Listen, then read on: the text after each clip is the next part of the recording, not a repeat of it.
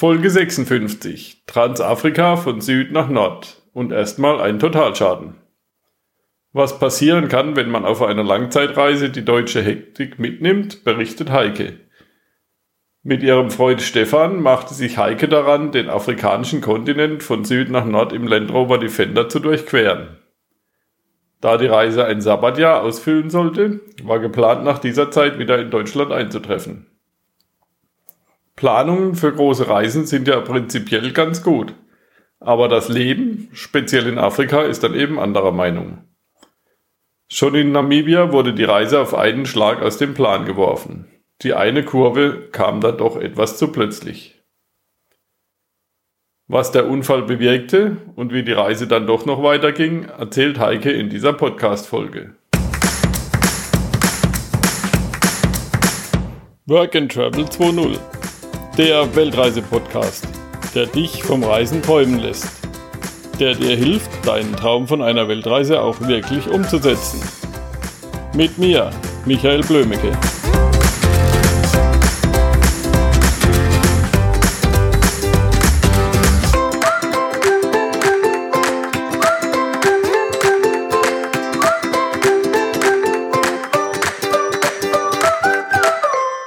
Hallo Heike, willkommen bei workandtravel20.de und willkommen auch bei mir daheim. Schön, mhm. dass du den Weg daher gefunden hast. Danke, dass du mich eingeladen hast. Ich freue mich hier zu sein. Bitte. Stell dich mal kurz vor. Ja, mein Name ist Heike Specht. Ähm, ich bin ähm, hauptberuflich PR-Schaffende, also ich mache äh, Gesundheitskommunikation. Ähm, aber mir ist genauso wichtig meine Abenteuerreisen. Also ich bin seit ja, nunmehr 30 Jahren in der Welt unterwegs. Ja. Mit sehr viel Freude am Reisen. Ja. Und du hast aber schwerpunktmäßig Afrika bereist? Oder? Genau, also die letzten 10, 15 Jahre war es hauptsächlich der afrikanische Kontinent. Mhm. Und ähm, das, also eine Südafrikanerin hat zu uns mal gesagt, als wir unterwegs waren, Afrika ist ein bisschen wie Malaria, es hinterlässt was in deinem Blut, damit du, so dass du nie wieder weiß sein kannst.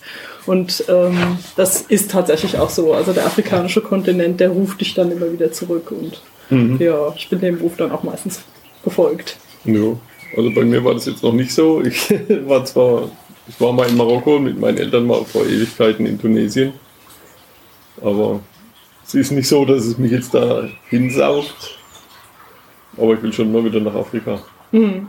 Ja, also äh, der Traum vom, vom ganzen Kontinent, der ist bei uns damals äh, entstanden, als wir auf einer libyschen Düne ganz oben saßen und über uns mhm. der Sternenhimmel und es war einfach eine wunderschöne Szenerie, äh, aber es war dann auch so, dass wir richtig Lust hatten, drauf den Rest des Kontinents noch zu sehen. Ja. Und ähm, also ich gehöre halt auch zu dieser Generation Daktari, ne? Mhm. groß geworden mit dem Shielden, Löwen Clarence. Und ähm, ja, das hat tatsächlich Spuren hinterlassen. Und ähm, wie gesagt, auf der libyschen Düne wurde der Traum geboren. Und dann haben wir den Land Rover von Hamburg nach Kapstadt verschifft und haben dann unten angefangen. Mhm. Und äh, ja, ab da war es eigentlich zehn Jahre nur noch Afrika. Hat natürlich auch damit zu tun, dass das Auto dann mal auf dem Kontinent war und damit war es dann auch einfacher. Ja. Mit dem eigenen Fahrzeug, äh, vor allen Dingen schon komplett ausgestattet, einfach einen Rucksack zu packen, in den Flieger zu springen und dann die nächste Runde zu drehen, das war dann schon eine sehr komfortable mhm. Situation. Das heißt, ihr habt das Auto dann von Kapstadt in Etappen dann wieder nach Hause gefahren? Oder? Nee, es war also tatsächlich so, dass wir eine Auszeit für neun Monate geplant hatten. Mhm. Also mein Partner hat damals ein Sabbatical genommen, ich hatte meinen Job gekündigt und der Plan war eigentlich so diesen Klassiker Kapstadt nach Kairo. Ja. Ähm, allerdings war das so, dass, und das war wirklich unsere erste Langzeitreise auch, ähm, wir haben so die typischen Anfängerfehler gemacht. Ne? Also quasi einen Urlaub an den anderen zu reihen und äh, erstmal ganz viele Ziele sehen zu wollen und das Programm total vollgepackt. Und äh, es kam dann zu einem ziemlich fatalen Ereignis. Also schon in Namibia habe ich das Auto dann aufs Dach gelegt. Ja? Mhm. Weil, ähm, naja, wir an einem Tag drei Grenzen überwunden hatten und zwölf Stunden im Auto gesessen hatten und mir ging die Konzentration flöten und ja. das hat dann ziemlich böse geendet und damit war die Bremse dann reingehauen. Ne? Mhm. Also äh, wir haben danach erstmal einen guten Monat gebraucht, um das Auto wieder fahrbereit zu kriegen. Und dann sind wir mit der afrikanischen Gelassenheit und Langsamkeit losgefahren. Ja, ich denke, die lernt man dann auch in so einer Reparaturphase, oder? Genau, also das lernt man zum einen, aber was man zum anderen auch tatsächlich lernt, ist äh, ja mit den Menschen viel intensiver in Kontakt zu kommen, weil mhm. wir waren ja in dieser Situation wahnsinnig verwundbar und waren auch auf die Hilfe anderer angewiesen. Ja. Und das hat total gut geklappt. Also das ist auch eins meiner großen Learnings von meinen Afrika-Reisen, dass man sich als Reisender fast eher selber in die Bredouille bringt und von den Afrikanern dann rausgehauen werden muss. Mhm. Ja, weil es gibt ja sehr viele auch Leute, die tatsächlich planen, länger durch Afrika zu reisen, die aber mit furchtbar vielen Ängsten aufbrechen, weil sie denken, äh, der Kontinent ist wahnsinnig gefährlich. Also wir haben da auch Leute getroffen, die haben vorher noch einen Waffenschein gemacht und solche Dinge, also äh, um sich dann verteidigen zu können.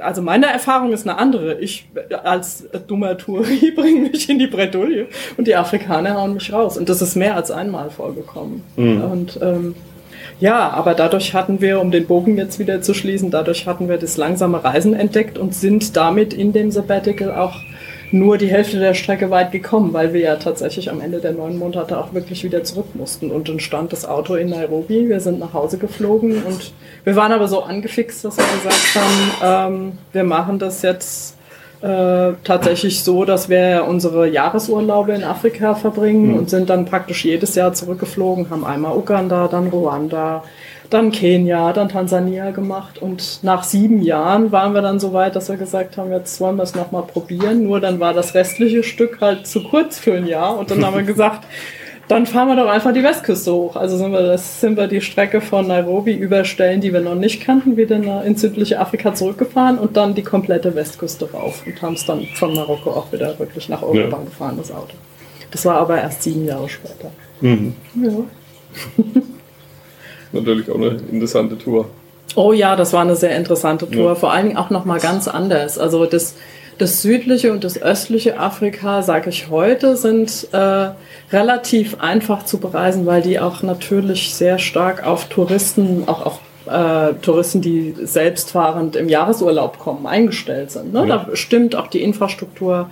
Die Südafrikaner selber sind ja auch sozusagen die Profis im, äh, im Campieren. Ja? Also südafrikanische Campingplätze, die haben alles, was das Herz begehrt. Mhm.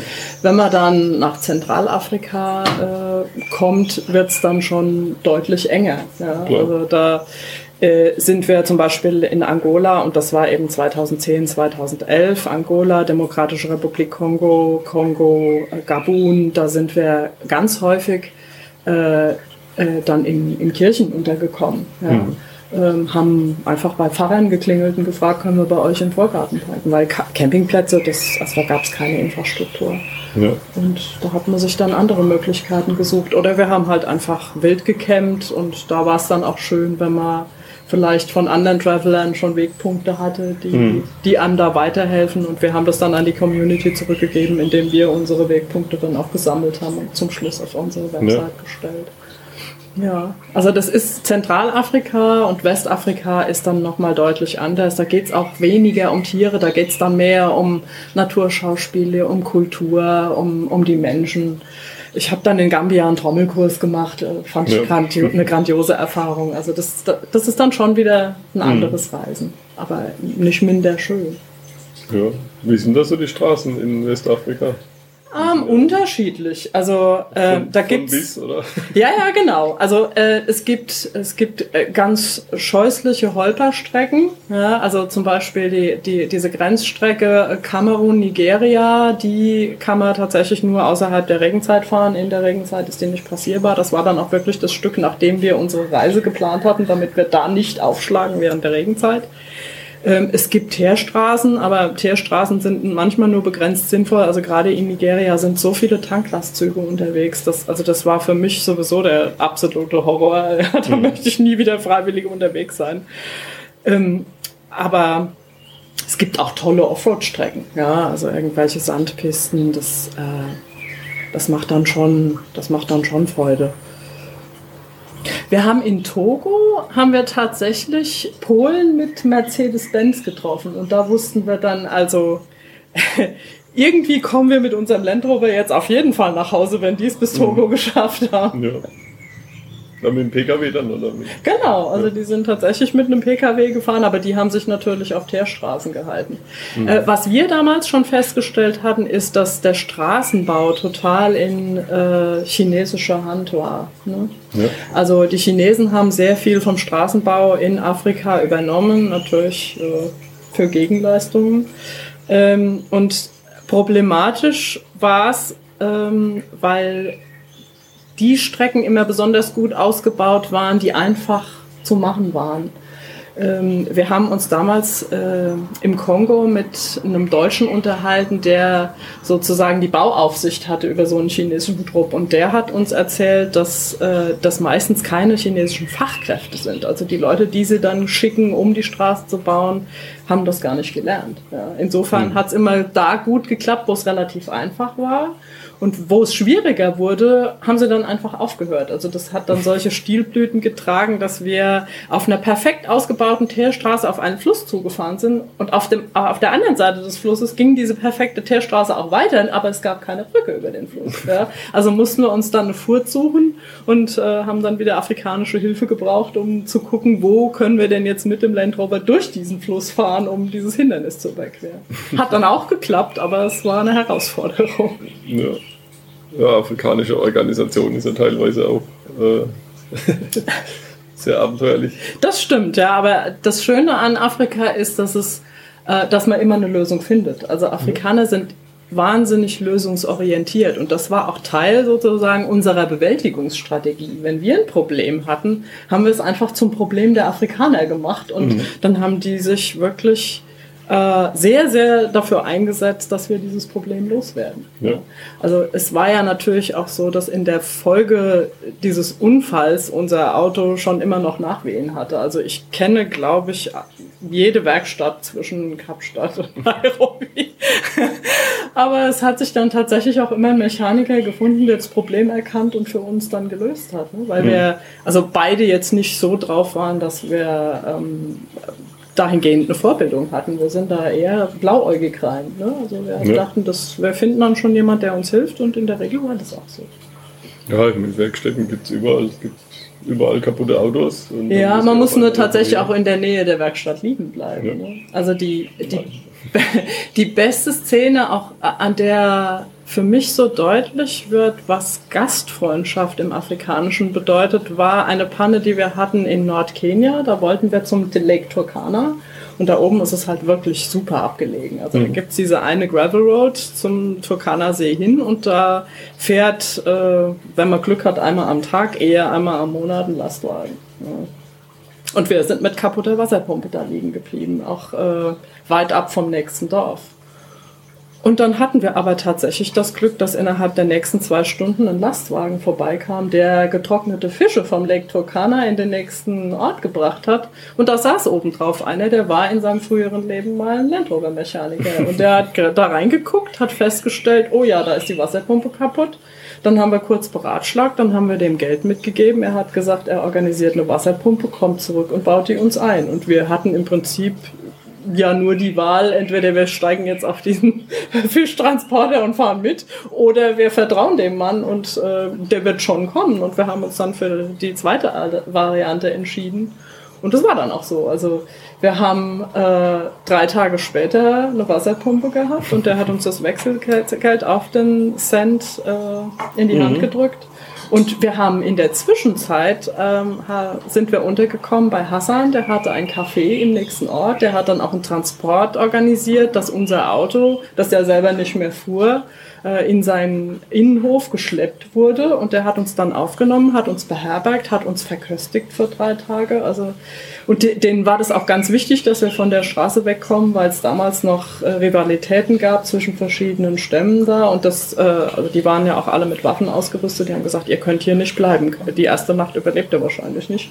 Und dann haben sie uns unter ihre Fittiche genommen und ich habe in den drei Tagen, glaube ich, mehr über Kenia gelernt als in den Jahren zuvor. Und ja. wie gesagt, nach drei Tagen kam der Mechaniker, hat die Wasserpumpe eingebaut und weiter ging's. Mhm. Das sind so Szenen, die mir einfallen, wenn ich dann wieder nach Hause komme und äh, ja, über das Thema Gastfreundschaft, auch deutsche Gastfreundschaft nachdenke. Ne? Also auch die Diskussionen, die wir jetzt haben in Bezug auf die Flüchtlingsfrage, da denke ich immer, da wären so manch andere Nationen vielleicht anders drauf als wir. Ja. Ja. Gastfreundschaft ist in vielen Ländern besser als bei uns, oder? Hm. Ist auch relativ anders. Ja. Ich sage immer, wie, wie wäre das, wenn jetzt hier neben unserem Haus ist eine schöne große Wiese, wenn da jetzt so eine afrikanische Familie käme mit ihrem Land Rover und würde da das Camp aufbauen. Wie würden die Deutschen reagieren? Ja. Oder selbst wenn es eine weiße Familie ist aus Spanien oder so. Mhm. Ja, man sieht das ja schon alleine. Ich meine, ich habe in Deutschland in den letzten Jahren immer in touristischen Hochburgen gelebt. Ne? Also Heidelberg, Baden-Baden, Regensburg. Und äh, wenn da jemand verloren am Straßenrand steht mit einer mhm. Karte in der Hand und nicht weiß, wohin, äh, da laufen, glaube ich, 50 dran vorbei. Wenn man das äh, in Simbabwe macht oder auch nur in Spanien oder Italien, dann dauert es keine drei Minuten und dann kommt jemand und sagt, bist du irgendwie, weißt du nicht, wo du, wo du hin musst oder weißt mhm. du, wo du bist, kann man dir weiterhelfen. Ja. Das fand ich bemerkenswert. Ja, kann man sich eine Scheibe von abschneiden. Mhm. Gab es ursprünglich mal irgendwas, was dich vom Reisen abgehalten hat? Und wie hast du das überwunden? Also vom Reisen an sich abgehalten äh, nicht, aber ich habe natürlich auch meine Punkte, äh, die mir Bauchschmerzen vorm Aufbrechen bereiten. Ne? Also ähm, ich bin schon jemand, der ähm, relativ sicherheitsbedürftig ist. Ne? Ähm, da würde man jetzt eine Transafrika-Reise nicht unbedingt erwarten. Nee. Aber ich brauchte schon so ein gewisses Sicherheitsnetz. Also gerade die, die Tour durch Westafrika zum Beispiel, da habe ich mir eingebildet, ich brauche irgendwie die Erreichbarkeit zum Rest der Welt. Ja? Also haben wir dann in Namibia ein Satellitentelefon gekauft. Wir haben das Ding nie gebraucht. Mhm. Aber mit dem Kauf dieses Satellitentelefons hatte ich zumindest sozusagen diesen psychologischen Effekt, ähm, ich kann von jedem Ort äh, irgendwie Hilfe holen und damit war das Thema für mich durch. Ja. Ja. Also das, ähm, das sind so Punkte, ähm, bei denen ich, äh, wo ich meine Schwierigkeiten habe. Und das andere ist das Thema Gesundheit. Ähm, das finde ich aber auch tatsächlich einen wichtigen Teil der Reisevorbereitung. Ja? Also sich mit der Frage auseinanderzusetzen, wie kann ich vorbeugen, ja, welche Impfungen brauche ich, welche prophylaktischen Maßnahmen muss ich äh, ergreifen. Bei Menschen, die vielleicht, ich bin da jetzt nicht selber von betroffen, aber äh, andere Reisende vielleicht schon, die chronische Erkrankungen haben, wie muss meine Reiseapotheke aussehen, damit ich ja. ähm, auch Distanzen bis zum nächsten Arzt überbrücken kann. Ähm, das Thema Auslandskrankenversicherung ist sicher auch eins, mit dem man sich auseinandersetzen sollte, bevor man fährt. Mhm. Und ich hatte dann auch eine sehr umfängliche Reiseapotheke, wo ich bei weitem nicht alles gebraucht habe. Ja. Ähm, und dann äh, tatsächlich eher für die Afrikaner als für mich selber. ja, und ähm, ja, aber das ist es, das ist es fast schon. Ja, und ansonsten ähm, äh, ungefähr, ungefähr zu wissen, ähm, wo man hin will ja, und die entsprechenden Vorbereitungen zu treffen, damit man dann tatsächlich auch in die Länder reinkommt. Ja. Also bei, gerade bei dieser äh, Reise die Westküste entlang, ähm, da war das Angola-Visum damals äh, der größte Hemmschuh, weil man eine Einladung brauchte von der angolanischen Seite, sonst kam man gar nicht rein. Und da hat äh, damals mein Partner sehr viel Energie investiert, um an diese Einladung zu kommen. Mhm. Ja. Und so haben wir dann tatsächlich ein Visum für 30 Tage gehabt und wir haben das auch sehr genossen, weil Angola wirklich ein tolles Reiseland ist, während andere sich dann mit dem Transitvisum begnügt haben und dieses Riesenland in fünf Tagen durchqueren mussten. Und das ist zum einen nur anstrengende Fahrerei und zum zweiten eine verpasste Chance, weil man wirklich das Land und die Leute nicht kennenlernt. Ja. Ja, ich meine, gerade in Afrika, die Länder, die sehen zwar von Weitem gesehen oder für uns Europäer alle ziemlich ähnlich aus, aber sind ja doch, unterschiedlich.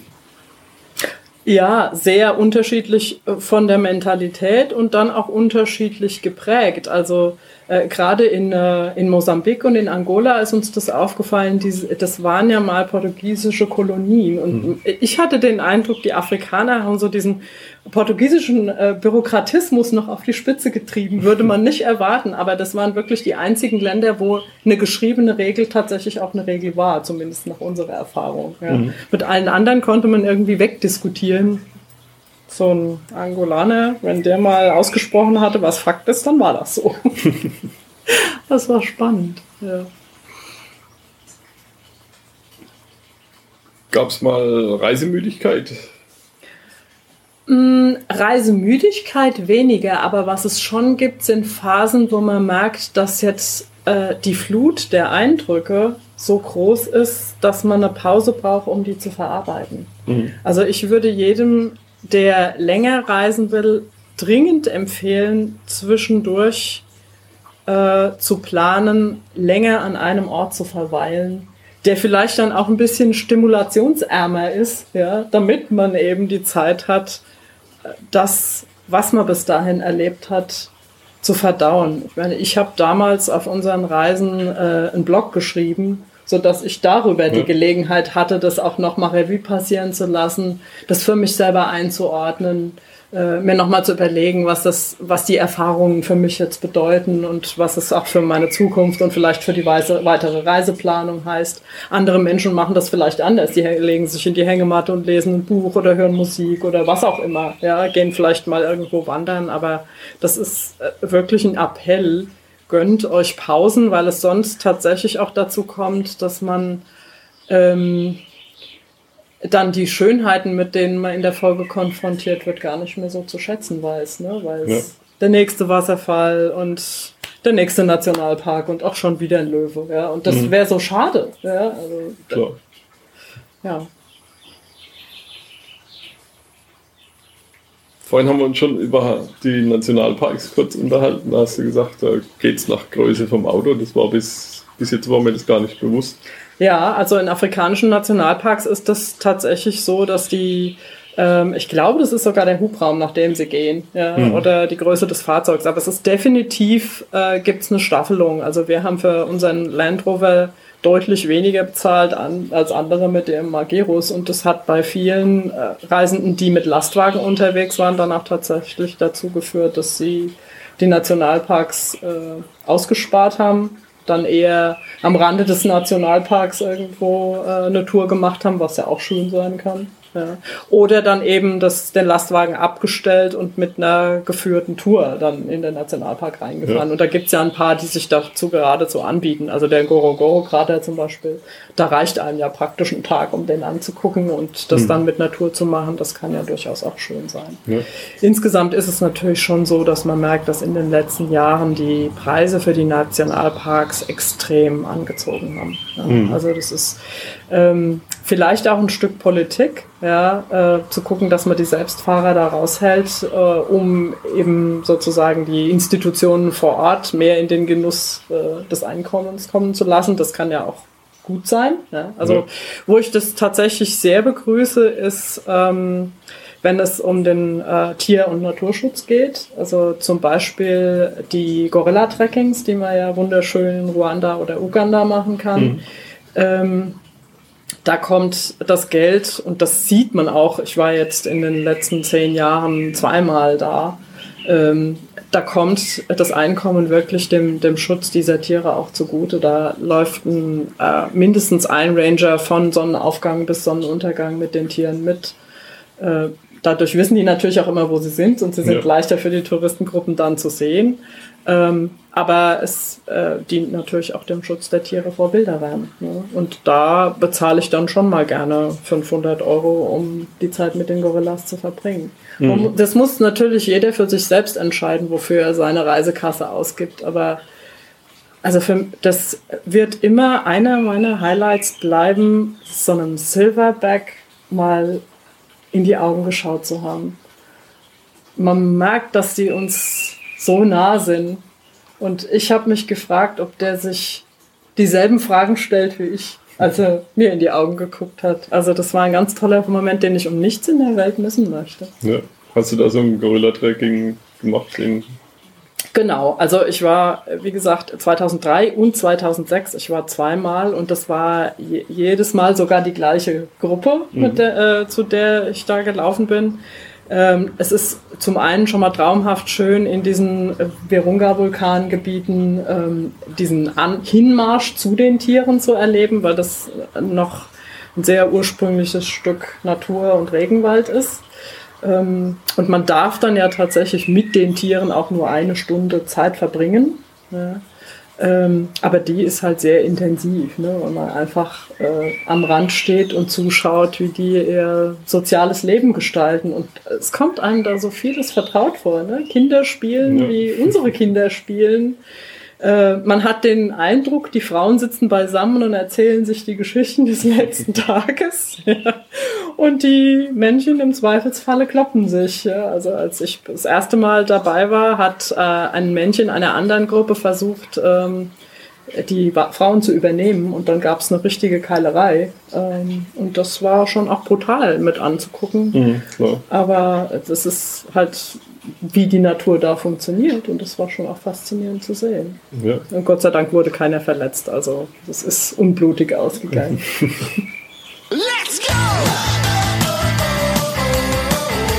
Vielen Dank für deinen Besuch. Mehr Informationen und die Show Notes findest du unter workandtravel20.de in einem Wort geschrieben. Wird's besser? Wird's schlimmer? fragt man sich alljährlich. Doch seien wir ehrlich. Leben ist immer lebensgefährlich. Erich Kästner